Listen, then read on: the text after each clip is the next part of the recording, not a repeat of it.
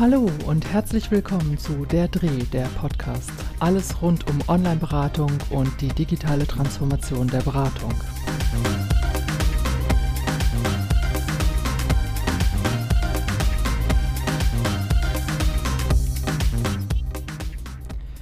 Wie digital ist eigentlich die soziale Arbeit und die Beratung und wie digital darf die soziale Arbeit eigentlich werden?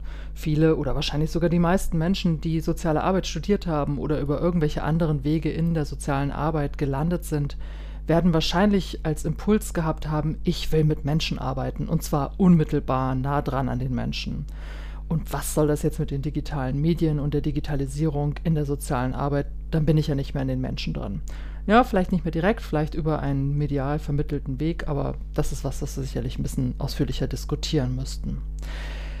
Ja, die Frage, wie digital ist eigentlich die soziale Arbeit, kann man natürlich gar nicht so einfach in einer Podcast-Folge beantworten. Und ich glaube auch gar nicht, dass ich diese Frage beantworten kann. Aber ich möchte vielleicht ein paar Ideen und Anregungen geben, um mal selber sich zu prüfen und zu schauen, ja, wenn ich in dieser Profession unterwegs bin, wie digital bin ich denn? Was ist denn mein Verständnis auch von Digitalisierung und von dem, was die Digitalisierung oder vielleicht auch noch ein bisschen differenzierter die Mediatisierung mit der sozialen Arbeit macht? Wie tangiert mich das? Wie tangiert das meine Adressatinnen und Adressaten?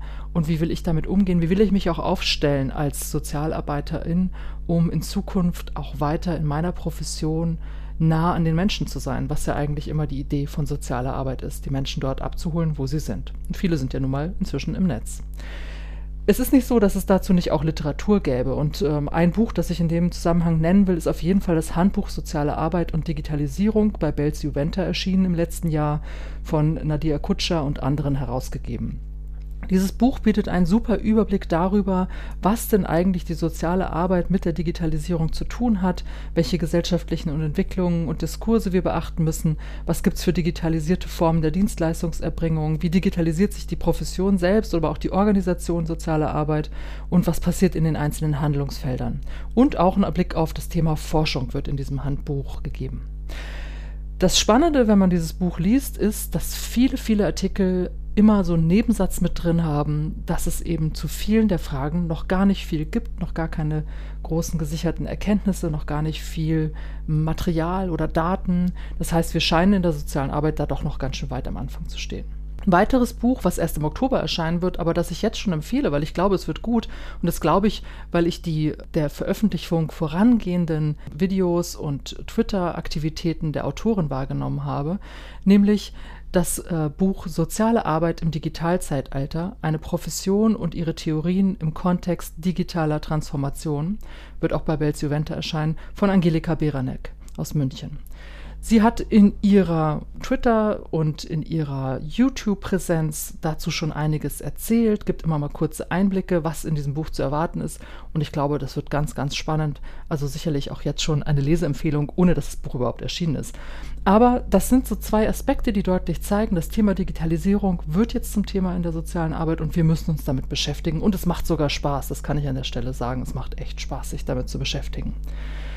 Ja, wie digital soll die soziale Arbeit eigentlich werden? Ich finde, Sascha Lobo hat das bei der Republika in seiner Keynote neulich ganz gut auf den Punkt gebracht oder eine ganz simple Formel verpackt. Er hat nämlich gesagt, sprecht nicht darüber oder denkt nicht darüber nach, was alles digitalisiert werden soll, sondern sprecht darüber, was analog bleiben muss, alles andere digitalisiert. Ich finde diese Leitlinie oder diesen Gedanken insofern gut, weil er uns zwingt, was anderes zu tun.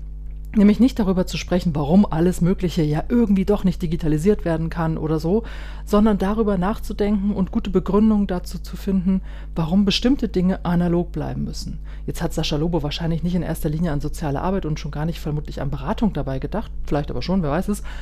Aber ich glaube, dass das für uns einen guten Perspektivwechsel als Professionelle ermöglicht.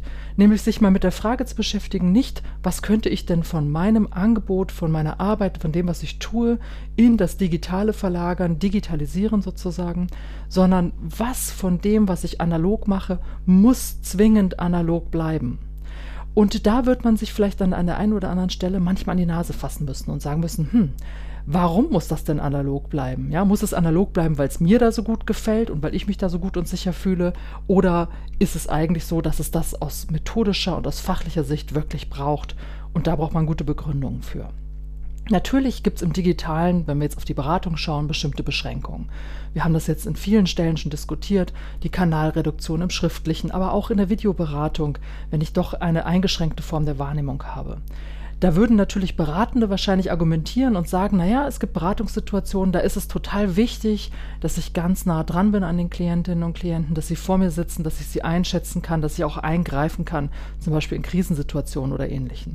Da stimme ich grundsätzlich zu. Ich finde nur wieder wichtig, an der Stelle die Perspektive einzunehmen und zu sagen, ja, will ich das? weil ich mich dann sicherer fühle oder ist das auch gut für meine Klientinnen und Klienten oder die Adressatinnen meines Angebots? Das muss man sicherlich ein bisschen kritisch hinterfragen. Denn dahinter steckt ja auch eine andere Annahme, nämlich die Annahme, dass, wenn wir das gut finden, unsere Adressatinnen und Adressaten das auch gut finden. Oder vielleicht haben wir wenigstens die Hoffnung, dass es so ist. Und da finde ich, sollte man auch nochmal kritisch hinschauen. Mir erzählte neulich eine Kollegin, sie findet die Videoberatung an sich eine tolle Geschichte. Das Einzige, was sie immer so ein bisschen irritiert und stört, ist, dass sie mit Klientinnen und Klienten, die manchmal in ja, Krisensituationen sind, nicht so richtig in Kontakt kommt, weil sie zum Beispiel sagt, sie sieht nicht so richtig, ob die Person jetzt gerade weint.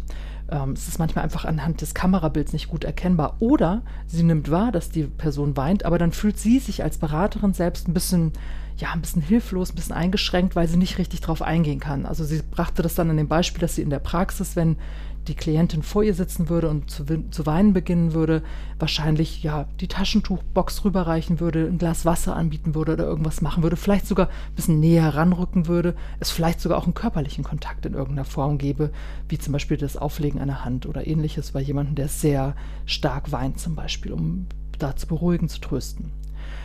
Das ist richtig. Aber wollen das Klientinnen und Klienten? Ich habe dazu eine Hypothese. Meine Hypothese lautet, ich glaube, dass Menschen vielleicht in der Videoberatung eher weinen und mehr Emotionen zeigen, weil sie eben in ihrem geschützten Raum sind, weil sie eben nicht mit der Beraterin, dem Berater so nah beieinander sitzen, sondern über diese Distanz auch loslassen können und diese Emotionen zeigen können, weil sie vielleicht auch wissen, naja, bei der Kamera wird man es jetzt nicht so gut erkennen oder ich kann vielleicht die Träne so ein bisschen nebenbei wegdrücken, aber ich kann trotzdem das Gefühl für mich rauslassen. Ich will das vielleicht gar nicht so intensiv mit meiner Beraterin teilen.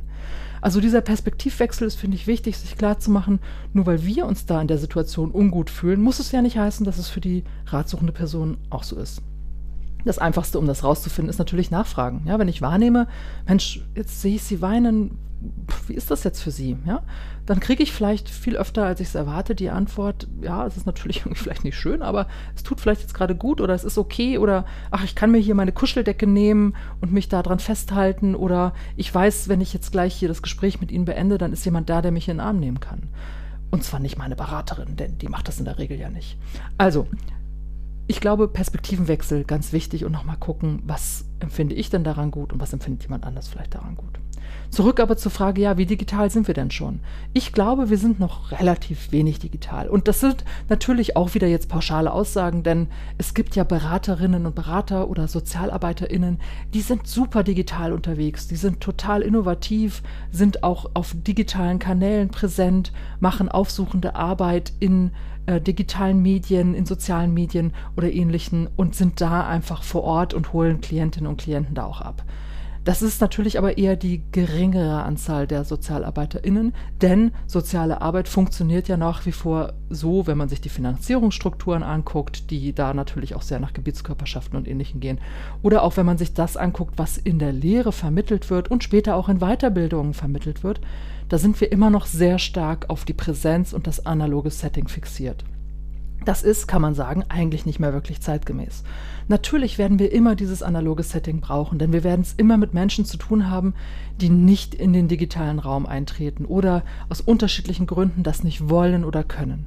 Und für die müssen wir natürlich weiterhin auch analog da sein. Und genauso müssen wir auch für diejenigen, die den digitalen Raum ganz intensiv vielleicht nutzen und sich dort auch sehr zu Hause fühlen, analoge Angebote schaffen. Denn es geht ja nicht darum, jetzt das eine nicht mehr zu machen, um nur noch das andere zu machen, sondern es geht eher darum zu gucken, wie Sascha Lobo gesagt hat, was muss analog bleiben und was kann ich aber dann deshalb auch digital machen, weil es eben nicht unbedingt zwingend analog sein muss. Beziehungsweise, und das ist vielleicht so ein bisschen das Schlupfloch für manche, die da noch ein bisschen skeptisch sind, Wie kann ich beide Welten miteinander kombinieren und das Beste aus beiden Welten zusammenführen? In der Beratung nennen wir das Blended Counseling. Das heißt, wir schauen ganz systematisch auf Beratungsprozesse und überlegen, was haben denn unsere Ratsuchenden für Medien zur Verfügung, was für Medienkompetenz haben sie und wie kann ich den Beratungsprozess so gestalten, dass ich unter dem Einsatz unterschiedlicher Medien und Kommunikationswege es so mache, dass es, Achtung, für meine ratsuchende Person optimal abläuft. Nicht, dass ich das mache, was ich am liebsten mag. Natürlich sollte ich es auch ein bisschen mögen, weil sonst wird wahrscheinlich meine Beratung nicht besonders gut sein.